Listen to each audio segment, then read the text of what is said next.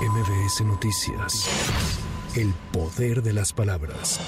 En la conferencia matutina, el presidente López Obrador rechazó que haya una situación crítica en hospitales por casos de COVID-19. El jefe del Ejecutivo Federal detalló que aunque hay un aumento de casos de enfermedades respiratorias, hay camas suficientes para atender a pacientes que lo requieran. No tenemos este, camas suficientes. Sí hay muchas enfermedades respiratorias en estos tiempos, gripas y otro tipo de enfermedades que tienen que ver con el clima, con la temporada. Afortunadamente no hay una situación crítica y se está atendiendo a todos los pacientes y hay espacios en los hospitales para la atención a enfermos.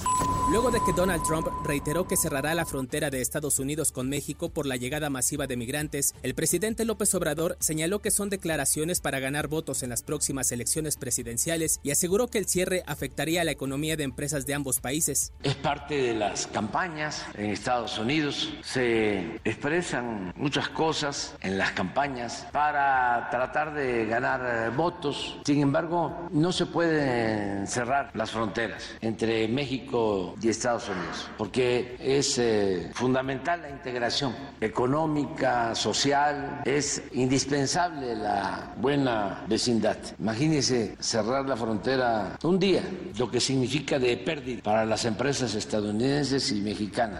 La Secretaría de Seguridad y Protección Ciudadana informó que en diciembre del año pasado se registraron 2.315 homicidios dolosos y 62 feminicidios en México. La dependencia detalló que comparado con el inicio de esta administración, los delitos del fuero federal disminuyeron 34.2%.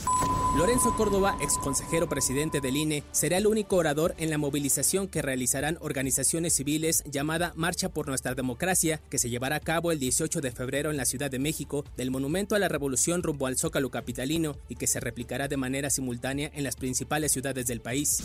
Agencias de las Naciones Unidas pidieron urgentemente un cambio radical en el flujo de ayuda humanitaria hacia la franja de Gaza, pues cada día palestinos corren el riesgo de sufrir hambruna y más personas están expuestas a brotes de enfermedades mortales. Hasta ahora la guerra entre Israel y Hamas ha desplazado a 2.3 millones de personas de sus hogares y ha dejado más de 24 mil muertos. Con información de reporteros y corresponsales para MBS Noticias, Giro Montes de Oca. MBS Noticias.